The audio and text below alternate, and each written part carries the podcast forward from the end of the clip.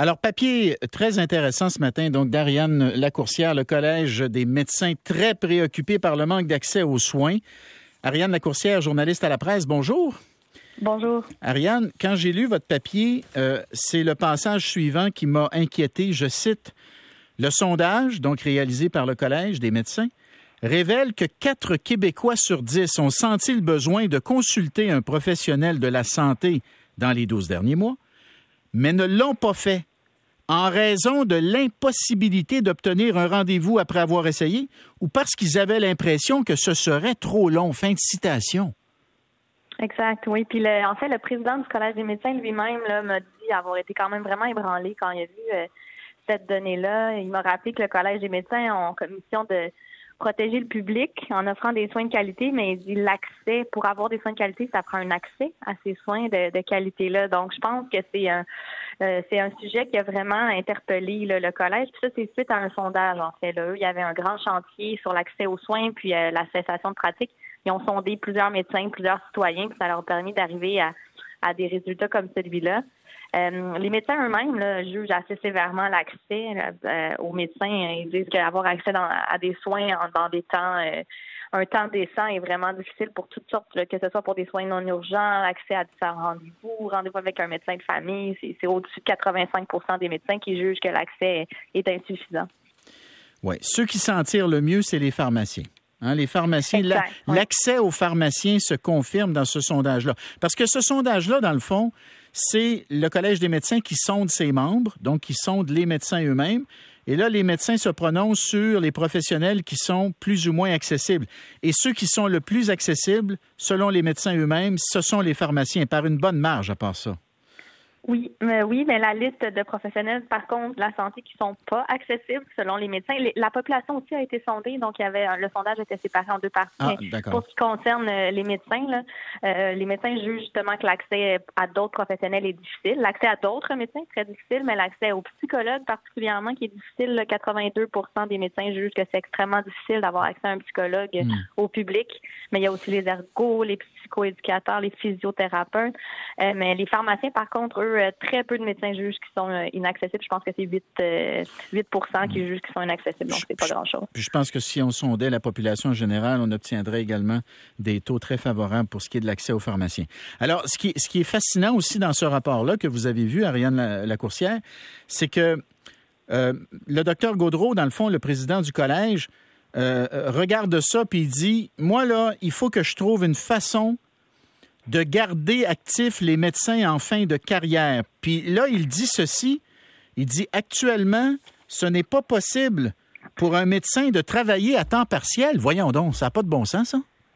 Euh, oui, ça, j'ai beaucoup de médecins qui m'ont écrit d'ailleurs ce matin pour, euh, pour me dire que c'est un enjeu qui les touche particulièrement. Donc, un médecin qui est en fin de carrière, en fin de pratique, euh, avec les règles, je vous évite le jargon, mais les PREM, donc qui est le système d'attribution des postes, c'est pas possible actuellement en fin de carrière de travailler à temps partiel ou de diminuer euh, sa charge progressivement. Donc ça, c'est vraiment un chantier sur lequel le Collège des médecins dit vouloir se pencher parce que euh, dans les prochaines années, il va y avoir de plus en plus de médecins qui vont avoir 60 ans et plus. En fait, déjà, euh, c'est le corps des médecins qui ont 60 ans et plus euh, puis le collège note déjà qu'il y a de plus en plus de médecins qui deviennent inactifs, de, qui ont plus de 50 ans qui deviennent inactifs, donc on pense qu'ils s'en vont à la retraite. Puis ça va s'accélérer dans les prochaines années. Donc il faut essayer de trouver une façon euh, de garder les médecins qui veulent continuer de pratiquer, mais de façon peut-être un peu moins intensive, de continuer de pouvoir euh, apporter le, un coup de main au réseau. Donc je pense que ça, c'est vraiment quelque chose qui peut être porteur parce qu'il y en a plusieurs qui voudraient juste ralentir, mais non pas cesser complètement. Ben voilà.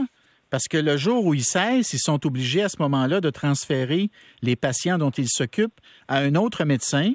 Et s'il n'y a pas d'autres médecins disponibles, ils envoient ça dans une espèce de banque, une banque de patients orphelins qui est gérée par le Collège des médecins. Je trouve ça très inefficace et très inhumain, honnêtement, comme façon de faire les choses. D'ailleurs, euh, Ariane, je ne sais pas si vous connaissez la, la réponse à cette question-là, mais pourquoi est-ce qu'on ne permet pas aux, aux médecins de travailler à temps partiel? Ça, vient d'où la, la règle? Pourquoi, pourquoi cette règle-là? On sait-tu ça? Ben, en fait, j'ai pas tous les détails, mais je pense que ça, quelque chose qui découle du système d'attribution des postes, parce qu'un médecin, une fois qu'il gradue, ne peut pas travailler où il veut. Il doit se faire attribuer un poste qui est géré par les, les, les en fait. Donc, c'est un, système de droit de pratique. Euh, puis donc, quand on obtient notre droit de pratique dans une région en particulier, tout est géré par ça. Puis je crois comprendre, mais il faudrait vraiment fouiller plus qu'il y a une question que quand le poste nous est attribué, il y a comme une charge qui vient avec ça. Puis là, dans les la, logistique actuelle, c'est pas possible de, ben diminuer. Ariane, ça, Ariane, ça fait plusieurs années que vous couvrez le, système de santé, le réseau de la santé. Moi, je l'ai fait aussi un petit peu quand j'étais en politique. Il me semble que deux médecins à temps partiel qui font deux jours et demi chacun, ça fait un médecin à temps complet. Fait qu'au lieu de, au lieu d'envoyer à la retraite des médecins de 62, 64, 65 ans, puis leur dire, regarde, c'est tout ou rien, ou tu restes à temps plein, ou tu t'en vas, bye-bye. Puis de dire à ces médecins-là qui veulent partir, regarde, serais-tu d'accord pour pratiquer deux jours semaine, deux jours et demi semaine? On va te pairer avec un autre de la même région, puis ça va faire un temps complet. Me semble que ça tombe sur, mettons que ça, ça tombe sur le sens, non? Puis au-delà aussi, en plus de, du volume, ben, il y a une question aussi d'expertise. C'est des médecins qui connaissent ces patients-là. Ben des fois, ils ont des patients plus âgés avec des dossiers plus compliqués, mais quand ça fait des années que le médecin de famille suit ce patient-là, c'est vraiment le patient perd beaucoup lui aussi là, quand son médecin euh, mm. quitte et, que, son dossier doit être remis entre les mains de quelqu'un d'autre. Donc, je pense qu'il y a vraiment euh, un enjeu là qui, devrait être euh, résolu. Absolument. L'autre recommandation, ou enfin, une autre des recommandations du, euh, rapport, c'est euh, le fait que on utilise les nouvelles technologies pour améliorer l'accès aux soins de santé. Et là, on pense à quoi? Est-ce qu'on pense à la télémédecine, par exemple, qui s'est beaucoup, beaucoup développée pendant la pandémie? Ça, ce serait une façon de donner plus d'accès à plein de patients qui ont qui ont, qui ont besoin de voir quelqu'un, qui ont besoin de, de parler à quelqu'un dans le domaine de la santé. Oui. Hein? Euh, oui, il y, a il y, a de la télémédecine. Ça, le collège euh, s'est prononcé quand même quelques reprises dans les dernières, dans les derniers mois sur la télémédecine. J'ai re-questionné d'ailleurs le président pour savoir sa position par rapport à ça. Euh, le collège, du Collège des médecins. Puis en fait, on est favorable, on veut pas un recul dans l'usage de la télémédecine. On veut peut-être un certain recentrage, si je peux me permettre, parce qu'avec la pandémie, il y a quelques médecins qui ont tous basculé vers du, euh, des téléconsultations, mm. euh, avec certains excès parfois. Donc, le collège veut quand même recentrer, dire oui à la télémédecine dans certaines circonstances précises. Mais je pense que quand il parle de miser sur les technologies, euh, il y a aussi tout ce qui est de l'accès aux données, les communications de, données. Puis, ça, je pense que je pourrais vous en parler à, tous les jours. Là. C'est vraiment un dossier qui est énorme, puis qui n'a pas tout le temps des avancées aussi rapides qu'on voudrait, mais avec d'avoir des systèmes qui se parlent, mm. euh, des systèmes informatiques qui permettent de partager l'information, d'avoir des dossiers de patients qui puissent euh, se promener entre les différents intervenants sans avoir mm. besoin d'avoir un dossier papier, par exemple. ça, c'est vraiment des choses qui pourraient faire gagner de l'efficacité.